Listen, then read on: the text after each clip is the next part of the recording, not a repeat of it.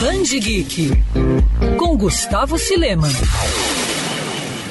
O duelo prometia ser acirrado e a expectativa pela premiação era muito grande, mas não deu outra. The Last of Us Parte 2 foi eleito o jogo do ano no Game Awards 2020. E o jogo não só levou o principal prêmio do evento, como também faturou outras seis categorias: melhor direção, melhor narrativa, melhor jogo de ação e aventura, melhor design de áudio, melhor atuação e melhor performance, inovação e acessibilidade. Um recorde na história do TGA, que é considerado o Oscar dos videogames. Lançado em junho deste ano, ano, o título da Naughty Dog é a sequência direta do jogo de 2013 e traz a jornada da Valente Ellie em um mundo pós-apocalíptico destruído por uma pandemia causada por um fungo zumbi. O que não falta no jogo é ação, aventura e também muita dor de cabeça para poder passar de algumas fases.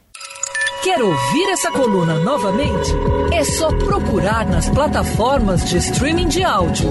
Conheça mais dos podcasts da Band News FM Rio.